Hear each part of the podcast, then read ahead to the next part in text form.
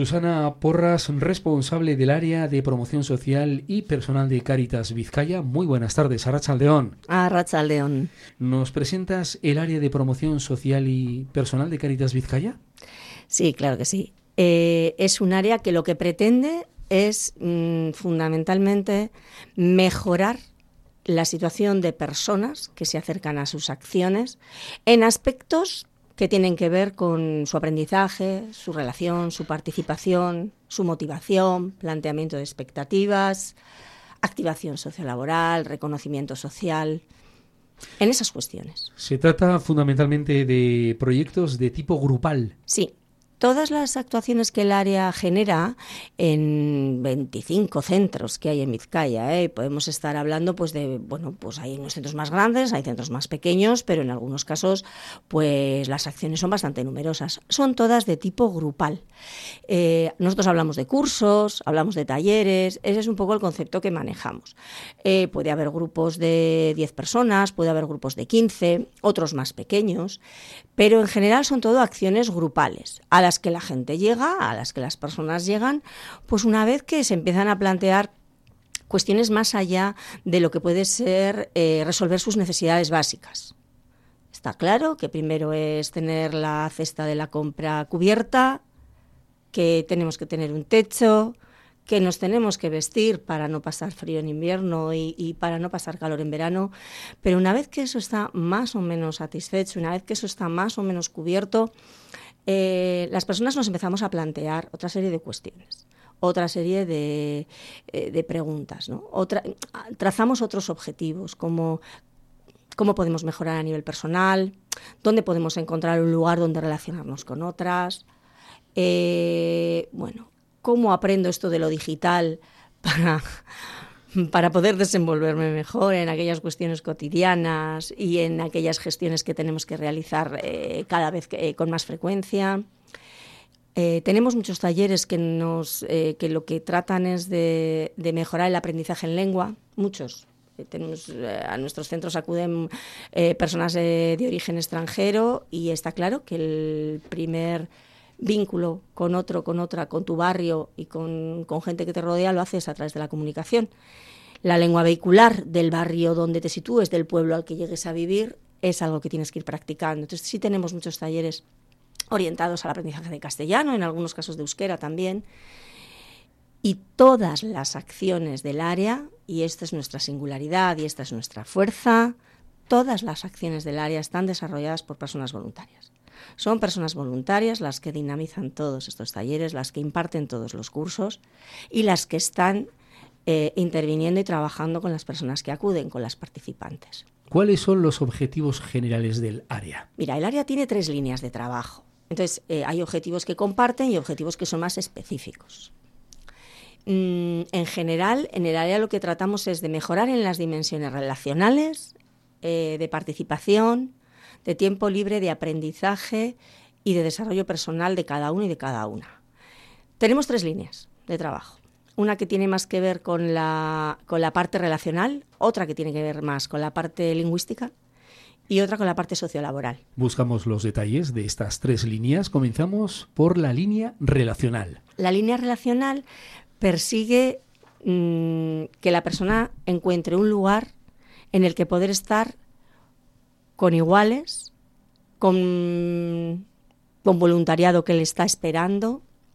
Siempre hay una destreza eh, que mediatiza el grupo, es decir, la persona acude a un taller, la persona puede acudir a un taller de labores, puede acudir a un taller de manualidades, a un taller de electricidad, a un taller de gimnasia, pero el taller en sí es el pretexto o es la actividad que logra que se encuentre con otras, que echarle con otras, que empiece a, reflexionar sobre muchos aspectos vitales, que empiece a saber cuál es su capacidad de análisis, a ir componiendo su identidad, desarrollándose a nivel personal, pero sobre todo, sobre todo vincular con alguien, que en algún sitio encuentre un espacio de participación. Por, eso los centros normalmente los pegamos siempre, los ubicamos siempre en... Por eso hay 25, porque queremos que estén cerca de donde la persona reside, para que encuentre ese lugar de conexión con, lo que le rodea muy cerca, que no tenga que irse más lejos porque entonces no vincula de la misma manera. Un proceso de socialización. De socialización y a, mí me gusta más decir de participación, ah, de participación social. Eh, la participación social es una de las dimensiones humanas que, que a veces se nos olvidan eh, a, la que todo a las que todos y todas tenemos derecho y que tenemos que encontrar y buscar estructuras donde acudir, que se mueve en lo comunitario, que se mueve en lo cercano, que, las causas que nos movilizan están siempre cerca, que los espacios donde podemos contribuir están mm, en, los contextos más eh, pegados a nosotras y eso es lo que buscamos, que participemos en aquellos espacios cercanos para contribuir al bien común, al bien común social, siempre orientado a la inclusión, a una sociedad cohesionada.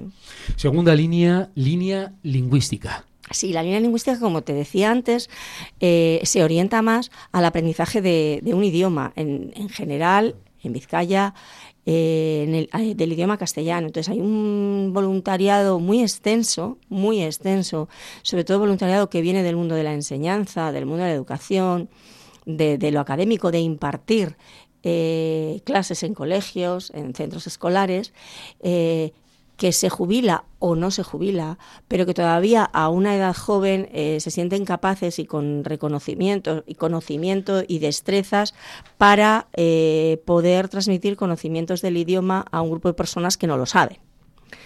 Entonces tenemos muchos talleres de castellano a niveles muy iniciales, porque lo que perseguimos siempre es que se acuda a aquellas estructuras que enseñan castellano. En este caso nosotros trabajamos con población adulta, que eso no, lo he comentado hasta ahora, con población mayor de 18 años.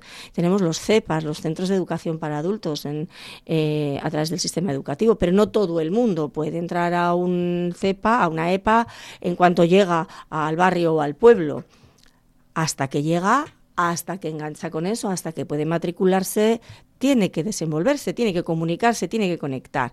Y para ello el idioma es clave. Y bueno, ahí estamos, intentando desde niveles muy bajitos, en algunos casos con población que no está alfabetizada en su país de origen, en otros casos con población que está alfabetizada en su idioma y, tiene que aprender eh, otro, pero con muchos grupos y de diferentes niveles, sí. La tercera línea, la línea sociolaboral. Sí, la línea sociolaboral eh, nos surge con, también con, propuestas de tipo taller, pero en las cuales el objetivo que se persigue no es tanto el aprendizaje de un idioma, que también se practica, o la relación, que también se produce, porque al final tú entras en un grupo y, y al final se generan ahí determinadas conexiones, pero lo que persigue más es que la persona mejore en aspectos que tienen que ver con lo que nosotros llamamos empleabilidad que empiece a pensar en, una motivación para, aprender más, para cualificarse más. Eh, trabajamos con personas, pues eso, con niveles académicos muy básicos. Entonces, bueno, en algún momento, eh, pues la persona puede motivarse hacia aprender una profesión, hacia la búsqueda de empleo, hacia, bueno, pues poder ir trazando itinerarios que le acerquen un poco más al mundo laboral. Y eso persigue esa línea, con talleres, pues, eh, por ejemplo, de cocina, de peluquería, de, de cuidados a personas, de organización del hogar. Esta tarea que hace este área de promoción social y personal es una tarea transversal en Caritas Vizcaya con el resto de departamentos. Sí, sí, es un área muy bisagra es un área muy bisagra. Eh, y tampoco a nosotros nos llegan las personas que participan a veces directamente a los centros, pero en muchas ocasiones nos llegan desde toda la red de acogidas que tiene Caritas en Vizcaya. Desde la red de acogidas se escuchan las necesidades y las demandas de las personas y, entre otras, hay demandas de aprendizajes, de formación, de encontrar un grupo. Entonces se derivan a nuestros centros. Eso con acogida. Con empleo, por supuesto, porque si empezamos desde una línea sociolaboral, bueno, pues con una idea de mejorar en, lo que tiene que ver con las competencias sociolaborales, eh, al final puede conectar con formación para el empleo, más cualificante o con algún trabajo.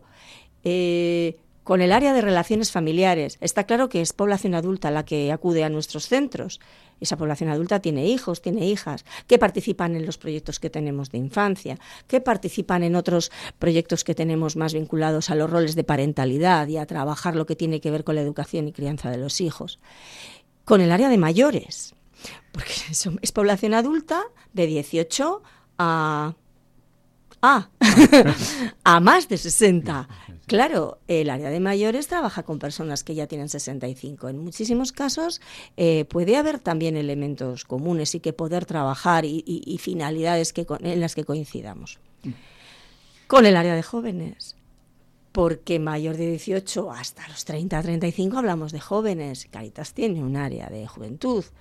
Eh, la que participan eh, también en nuestras, en nuestras dinámicas, bueno, también podemos hacer cosas juntas. ¿Dónde está la, dificultad? no es lo mismo el acompañamiento individualizado que en grupo. Nosotros ponemos el foco en lo grupal. Si bien lo individual hay que trabajarlo, hay que trabajarlo. O desde el propio voluntariado que está con ellos y con ellas en los talleres, o, o quizás lo individual se está trabajando desde otras áreas con las que también tenemos esa conexión que hemos hablado anteriormente.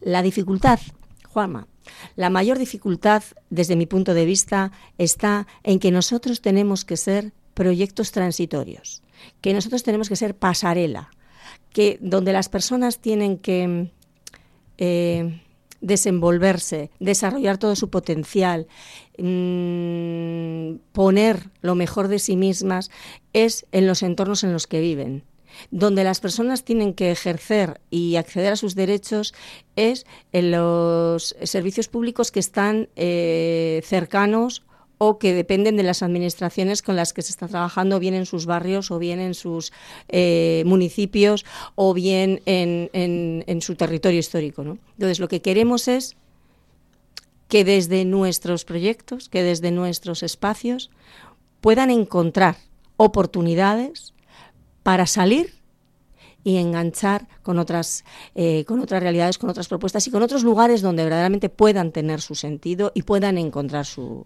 Comentado, sí, sí. Has comentado al comienzo que una de las características, la característica que define este área es que la tarea se hace con voluntariado. El perfil que hay en Caritas Vizcaya. Sí, sí, sí. El perfil es muy variado.